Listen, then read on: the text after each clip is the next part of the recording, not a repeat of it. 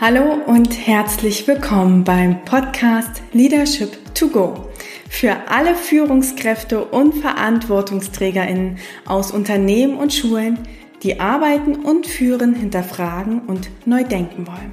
Ich bin Romy Möller, Coach und Pädagoge. Und hier im Podcast teile ich mit dir Impulse und Tools zu den Themen New Work und Mindful Leadership, um mehr Tiefe Verbundenheit und Freiheit in die Arbeitswelt zu bringen, sowohl in Schulen als auch in Unternehmen. Für ein starkes Ich, ein starkes Team und eine starke Gesellschaft. Und jetzt geht es auch schon los mit der heutigen Episode. In der letzten Folge habe ich mich mit Anna von Kibun über das Thema Unternehmenskultur ausgetauscht und wie wir die Kultur eigentlich messen können. Und heute möchte ich noch mal tiefer in das Thema Gefühle eintauchen mit dir, da meiner Meinung nach Gefühle sehr wichtig für die Kultur und auch für unsere Entwicklung sind. Wie können wir eigentlich Gefühle als Kraft und für die eigene Entwicklung nutzen? Und wie lernen wir eigentlich wieder zu fühlen? Freue dich auf eine spannende Episode Nummer 24.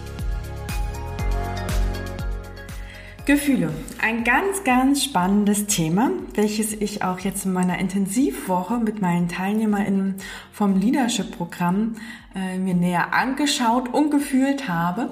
Und ähm, ich möchte dich jetzt auch gern auf eine Reise dazu mitnehmen. Denn Gefühle kriegen meiner Meinung nach im Business wenig Raum. Eher so, dass wir immer wieder hören, so, wir müssen mal wieder auf die Sachebene kommen, äh, aufpassen, dass wir hier nicht so viele Emotionen austauschen. Ich muss meine Emotionen im Griff haben. All das höre ich manchmal so in Teamentwicklungen oder auch in Coachings mit Führungskräften.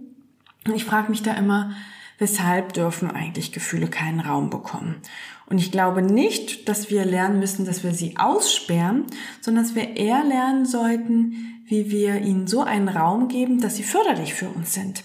Denn in Gefühlen steckt ganz, ganz viel Kraft und ich bin der Überzeugung, wenn wir etwas verdrängen wollen, kommt es an anderer Stelle noch mal viel, viel mehr hoch. Das kann sich dann in Krankheiten zeigen, äh, in psychosomatischen Belastungen, und wir sollten halt schauen, worauf möchten uns eigentlich die Gefühle hinweisen. Und genau deshalb möchte ich dir jetzt ähm, einfach mal das Grundkonzept der fünf Grundgefühle nach Vivian Dittmar vorstellen, so dass du selber mal schauen kannst, welchen Raum nehmen eigentlich Gefühle in meinem Leben ein? Bewerte ich sie immer eher als positiv oder als negativ? Und wie kann ich vielleicht lernen, besser oder förderlicher damit umzugehen und ihnen auch mehr Raum zu geben? Bevor wir jetzt gleich starten, würde ich dich auch erstmal bitten, dass du so ein bisschen überlegst, welche Assoziation verbindest du eigentlich mit dem Wort Gefühl? Und äh, einfach mal in die letzten Tage dich auch erinnern, äh, wo hast du da eigentlich stark gefühlt? Wie hast du deinen Gefühlen Ausdruck gegeben? Und wie bist du mit ihnen umgegangen? Und bevor ich dir jetzt gleich die fünf Grundgefühle ähm, vorstelle nach Vivian Dittmar, möchte ich noch kurz ähm, darauf hinweisen, dass Vivian Dittmar zwischen Gefühl und Emotion unterscheidet. Als Gefühle definiert sie dabei als eine Interpretation von unserer Umgebung. Ja, also das entsteht dadurch, dass wir einfach unsere Umgebung wahrnehmen, sie selbst interpretieren und dadurch erzeugen wir selbst das Gefühl. Und wir können dann schauen, ob es wirklich für uns eine Kraft ist und wir sozusagen mit diesem Gefühl mitgehen und mitleben oder aber auch, dass das Gefühl vielleicht in eine negative Kraft ähm, ja, sich entwickelt. Wenn wir Gefühle nicht leben oder sie sozusagen ähm, verdrängen oder sie nicht zulassen, dann können sich Gefühle in unserem Körper äh, anstauen, akkumulieren, anhäufen und dann spricht Vivian Dittenmar nach Emotionen. Ja, das nur als kleine Unterscheidung, äh, dass sie tatsächlich ähm, da Begrifflichkeiten differenziert. Das aber nur ganz kurz am, als Randbemerkung. Jetzt gehen wir zu den fünf Grundgefühlen. Das äh, erste Grundgefühl, was ich dir gerne vorstellen möchte, ist die Wut. Und du kannst jetzt selber erstmal gucken, wenn du das Wort Wut hörst, an was du da als erstes denkst. Denn ganz oft ist die Wut bei uns irgendwie negativ belegt, äh, dass Wut eher zerstört und dabei ist in der Wut eine unheimliche Kraft. Wie entsteht aber eigentlich Wut? Ich habe ja eben schon gesagt, ein Gefühl entsteht immer, indem wir etwas wahrnehmen und es entsprechend interpretieren und dadurch erzeugen wir äh, ein Gefühl. Und die Interpretation, die zur Wut gehört, ist, das ist falsch. Ja, ähm, zum Beispiel jetzt irgendwie Homeoffice, äh, das Unternehmen das nicht äh, zulassen oder so, dann könnte sagen, das ist falsch, äh, das muss aber so sein, ja. Dann kann bei uns Wut entstehen. Ähm, wenn irgendwelche Entscheidungen getroffen werden, also wenn wir vielleicht Rahmenbedingungen nicht so anerkennen und wenn wir das als falsch äh, einschätzen, dann entsteht Wut bei uns. Und jede, jedes Gefühl kann in zwei unterschiedliche Richtungen gehen. Zum einen kann die Wut in die Zerstörung gehen. Ja, das wäre sozusagen der negative Aspekt der Wut. Gleichzeitig kann Wut, wenn wir sie gut nutzen als soziale Kraft, äh, uns Klarheit bringen. Und Wut kann auch wirklich Kraft für Veränderung sein. Martin Luther King hat auch vieles als falsch äh, interpretiert und gleichzeitig hat er nicht zerstört. Er hat die Wut genutzt, weil er sie zugelassen hat und hat damit sich klar positionieren können und wirklich Veränderungen antreiben können. Das heißt, die Aufgabe von Wut ist es, dass wir wirklich in die Handlung kommen und schauen, okay, was interpretieren wir als falsch und uns dort auch in der Verantwortung sehen, etwas verändern zu können. Wenn wir Wut aber vielleicht unterdrücken und sie nicht zulassen und sie sozusagen anstaut und sie sozusagen sich übermäßig anhäuft, dann kann es tatsächlich sein, dass Aggressionen entstehen, dass wir cholerisch werden, kritisch werden, frustriert werden. Ja, also sozusagen, wenn die Wut keinen Raum bekommt.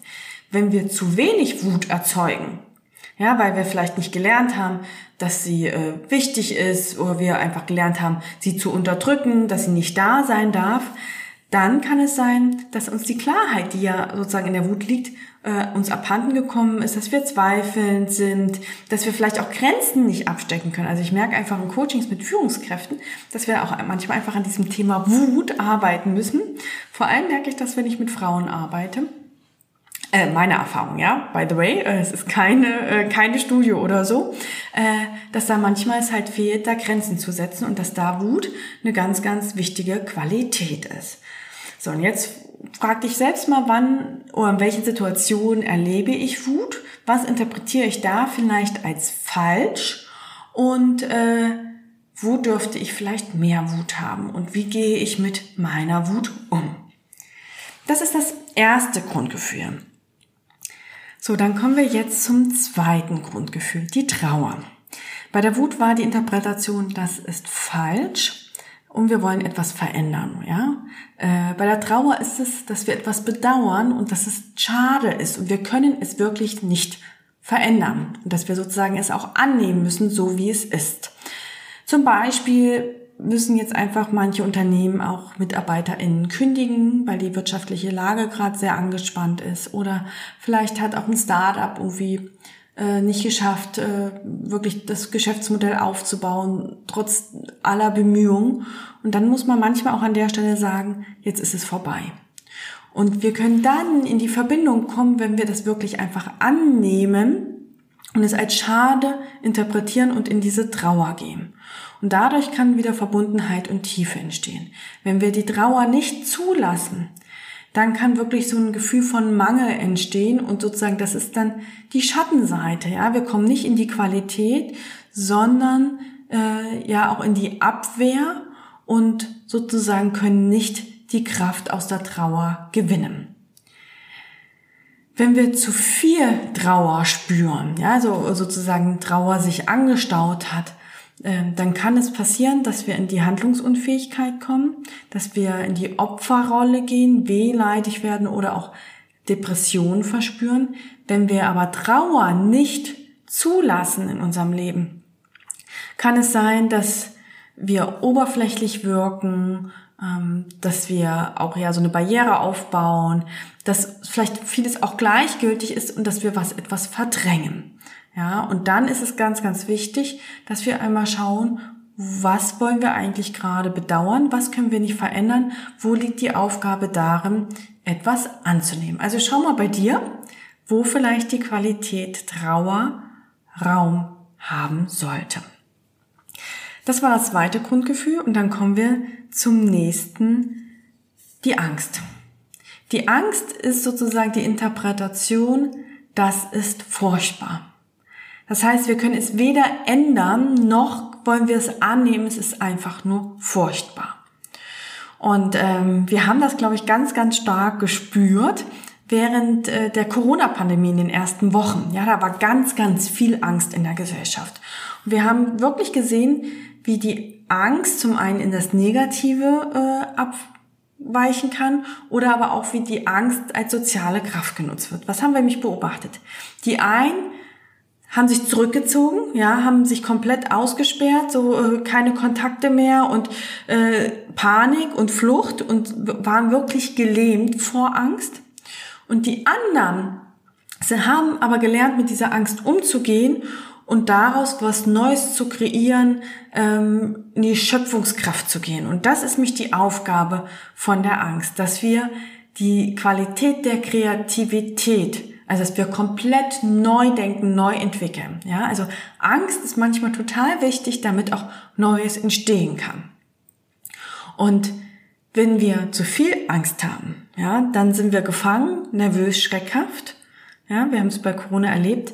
Wenn wir aber zu wenig Angst haben, das haben wirklich auch Studien bescheinigt, also wo quasi Menschen keine Angst fühlen konnten, äh, aufgrund einfach von Gehirnveränderungen, äh, die sind, haben das Gefühl, unverwundbar zu sein, unberührbar zu sein. Und das ist aber auch wichtig, um auch einschätzen zu können, äh, wie bewege ich mich, was sind vielleicht auch Gefahren, ja, also auch dieses immer Ausloten zwischen Komfortzone, Lernzone, Panikzone. Ähm, also in der Angst liegt auch eine ganz, ganz wichtige Kraft. Wir brauchen sie, um uns weiterentwickeln zu können. Jetzt schau du mal, wo hast du das letzte Mal Angst gelebt? Und wie war dein Verhalten? Bist du eher in die Panik gegangen oder konnte was daraus Neues entstehen? Also hast du die Kraft der Angst genutzt, um sozusagen neue Perspektiven zu entwickeln. Das ist das dritte Grundgefühl. Kommen wir zur, äh, zum vierten Grundgefühl, wo alle immer sagen, das ist ein total positives und es hat ja, ist ja nur gut. Und gleichzeitig, wenn ihr den Film vielleicht Alles steht Kopf kennt, dann habt ihr vielleicht auch gelernt, da war nämlich äh, die, das, ähm, die, äh, das Kummer-Männchen, äh, äh, das sind so verschiedene Figuren, äh, wurde immer ausgeschlossen. Die war ganz, ganz wichtig. Und die Freude war sozusagen immer am längeren Hebel. Und die Freude ist wichtig in unserem Leben und gleichzeitig kann zu viel Freude auch vielleicht nicht gut sein. Die Freude, wie entsteht Freude? Wenn wir etwas interpretieren, das ist richtig. Ja, das ist toll, das ist richtig und dann spüren wir so richtig, äh, wie auch Energie in uns aufsteigt. Wenn wir Freude verspüren, entsteht da die Kraft von Begeisterung, von Lebendigkeit, von Dynamik, von Anziehung, Attraktivität. Ja, wenn wir aber sozusagen in die Schattenseite der Freude gehen kann und äh, gehen und quasi wir vielleicht alles zu viel, das ist richtig im Interpretieren, ist vielleicht alles schön malen, weil wir gar nicht realistisch schauen wollen, ja. Äh, unserem Team läuft alles gut, wir haben keine Konflikte, das ist alles schon richtig so, wie es läuft. Und ich sag euch, das ist nicht mir nicht unbekannt, ja. Ich erlebe das in verschiedenen Teams dann bauen wir eine Illusion auf und schaffen auch so eine Distanz und auch Verdrängung von wichtigen Themen und verhindern auch unsere eigene Entwicklung. Ja, also Freude kann auch manchmal negativ für uns sein. So, und was ist, wenn wir äh, zu viel Freude halt entwickeln? Dann sind wir vielleicht naiv, unauthentisch, oberflächlich. Ja, wenn wir zu wenig Freude entwickeln, ja, weil wir einfach nicht so genügend interpretieren, dass das richtig ist, vielleicht auch nicht dankbar sind, dann äh, können wir in die Unzufriedenheit, in die Einsamkeit und auch in die Unattraktivität abrutschen. Das heißt, die Aufgabe für die Freude ist es wirklich, Dankbarkeit und Wertschätzung zu üben. Deshalb schaut mal, äh, dass ihr guckt, was ist eigentlich heute, wofür bin ich eigentlich dankbar, ja, dass ihr da abends immer noch mal drauf schaut, was schätze ich wert, was schätze ich in unserem Team wert. Ja, also es ist wichtig, dass wir allen Gefühlen Raum geben. Sowohl der Wut vielleicht, das ist falsch, Ja, oder das bedauern wir einfach jetzt in unserem Team, weil wir das nicht so können. Oder das ist furchtbar und wir haben vielleicht auch Angst. Aber auch das ist richtig. So, und jetzt sind wir schon mal bei den ersten vier Grundgefühlen, die vor allem sich nach außen zeigen. Ja, also wir haben vieles im Außen interpretiert. Und das fünfte Grundgefühl ist da ein wenig anders, denn die Interpretation geht nicht nach außen, sondern nach innen. Und das ist die Scham. Und jetzt überleg mal, bevor ich jetzt schon erzähle, wann hast du dich das letzte Mal für etwas geschämt? Was bedeutet für dich eigentlich Scham? Und bei der Scham, die entsteht, wenn wir etwas interpretieren oder wenn wir uns selbst als ich bin falsch. Ja, ich, nicht mehr das, sondern ich bin falsch. Und ähm, auch hier liegt eine Qualität drinnen, nämlich, dass wir Demut haben und auch uns entwickeln können, weil wir uns nämlich selbst reflektieren. Die Schattenseite aber von der Scham ist, dass wir vielleicht uns selbst zerfleischen, ja, mal Selbstvorwürfe machen, so einen inneren Saboteur haben und dass wir total unsicher sind. Ja, ähm, mache ich das jetzt richtig? Bin ich zu laut? Darf ich da jetzt eingreifen? Ähm, ich bin ja erst neu in der Rolle, vielleicht mache ich das noch nicht gut. Die anderen haben ja mehr Erfahrung. Ähm, ich will jetzt auch die anderen nicht immer quasi, ja, vielleicht bin ich zu laut. Auch deren Meinung ist wichtig. Ja, also wenn wir da ganz schnell in die Unsicherheit gehen. Das heißt, wenn wir zu viel Scham entwickeln, äh, haben wir perfektionistische Ansprüche an uns selbst und wir sind sehr zweifelnd. Haben wir aber vielleicht zu wenig Scham, dann äh, sind wir vielleicht auch eher so selbstherrlich, äh, wir sind vielleicht auch unfähig, uns zu entschuldigen und sind so ein bisschen egozentrisch.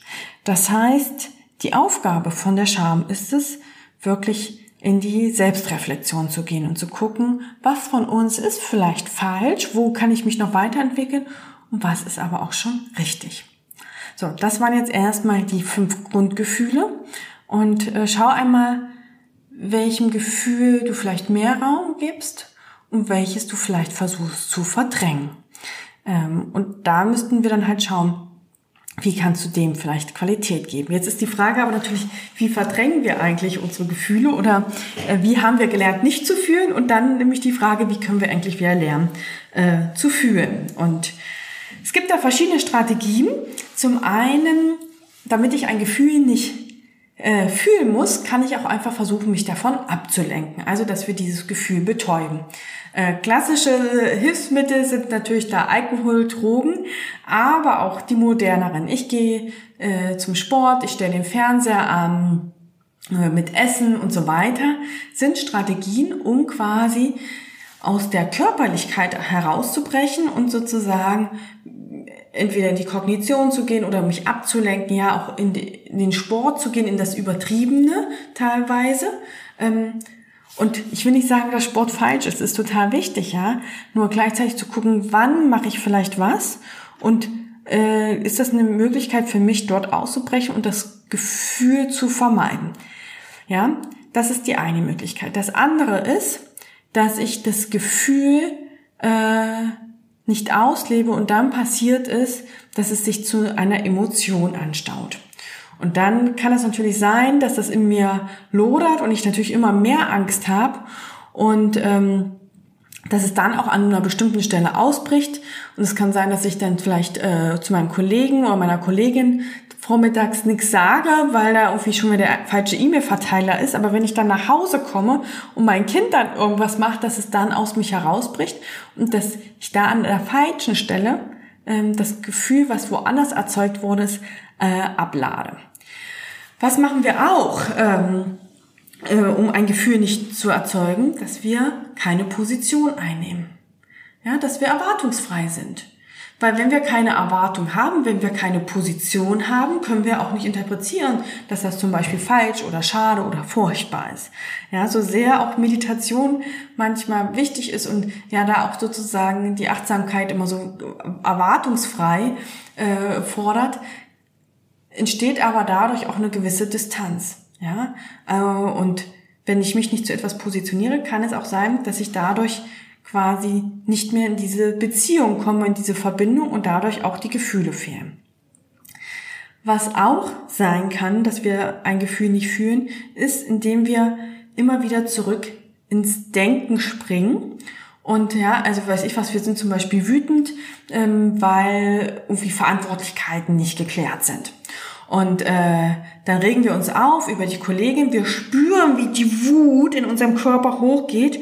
Und dann gehen wir aber nicht in diese Wut rein, weil wir wollen sie nicht, dass unser Körper von dieser Wut so gefangen ist. Und dann gehen wir eher wieder so, ja, und das ist ja falsch. Und wie die Kollegin überhaupt. Und das kann man doch nicht machen. Und das hat noch nie jemand so gemacht. Ja, also wir gehen sozusagen immer ins Denken und koppeln damit aber auch quasi das Gefühl in unserem Körper ab. Und was dabei dann entsteht, ist, ähm, dass das Gefühl stecken bleibt. Und es kann auch nicht fühl, also durch den Körper fließen und wieder äh, an den Anfang, es entsteht eine Emotion und es bleibt in unserem Körper irgendwo stecken. Ja, das ist auch eine Strategie, wie wir sozusagen das Fühlen vermeiden, weil wir Angst vor diesem Gefühl haben.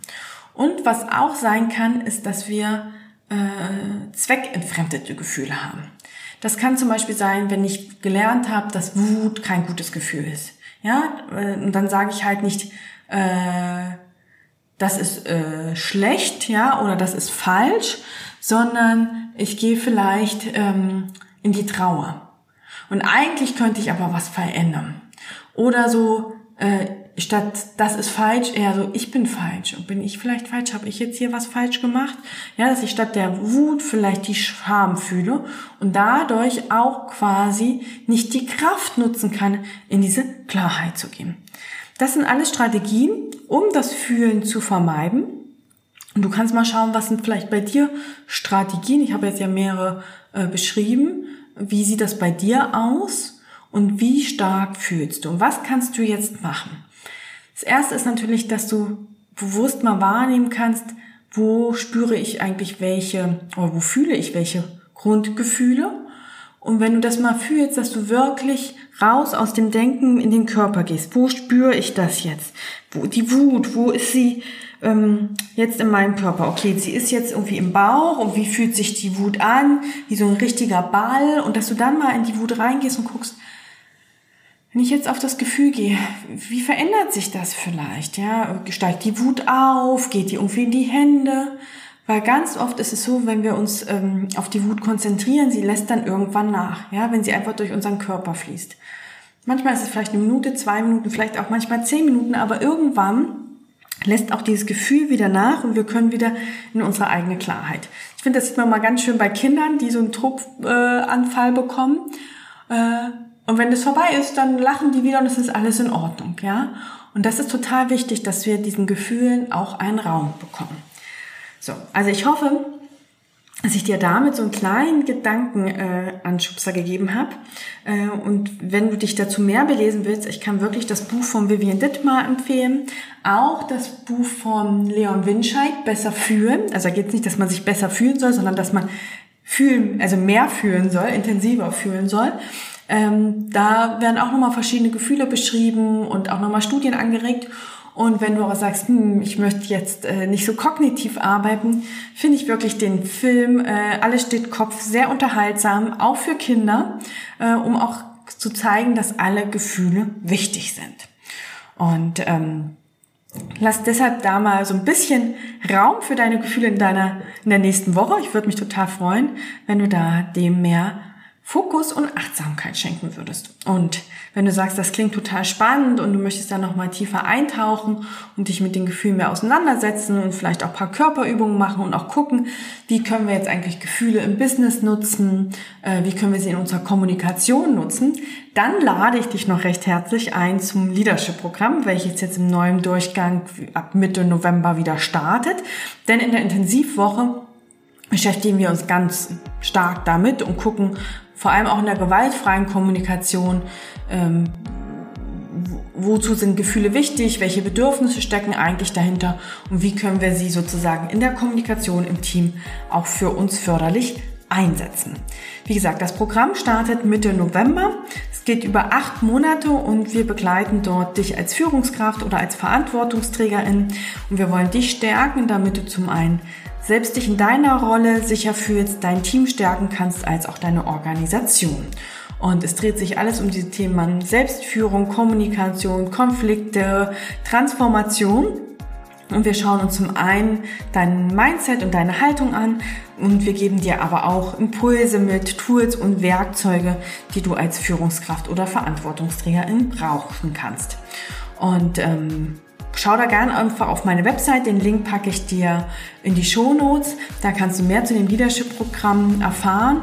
Und wir bieten jetzt auch noch äh, den Early Bird Preis bis Ende September an. Also du kannst jetzt noch ähm, das buchen. Ich habe den Early Bird Preis ein wenig verlängert, weil ich jetzt einfach auch wenig äh, Gespräche führen konnte, weil ich so viel unterwegs war. Also wenn du jetzt sagst, ich möchte noch gern dabei sein, dann melde dich gern bei mir und dann können wir ein gemeinsames Kennenlerngespräch führen und schauen, ob das Programm jetzt für dich richtig ist. Ich würde mich freuen, dich vielleicht auf diesem Wege kennenzulernen. Ansonsten abonniere doch gerne meinen Podcast, lass gerne eine Bewertung da, schick mir ein Feedback oder verlinke dich mit mir auch auf LinkedIn und dann freue ich mich immer auf einen weiteren Austausch. Und damit wünsche ich dir jetzt erst einmal eine gute Woche.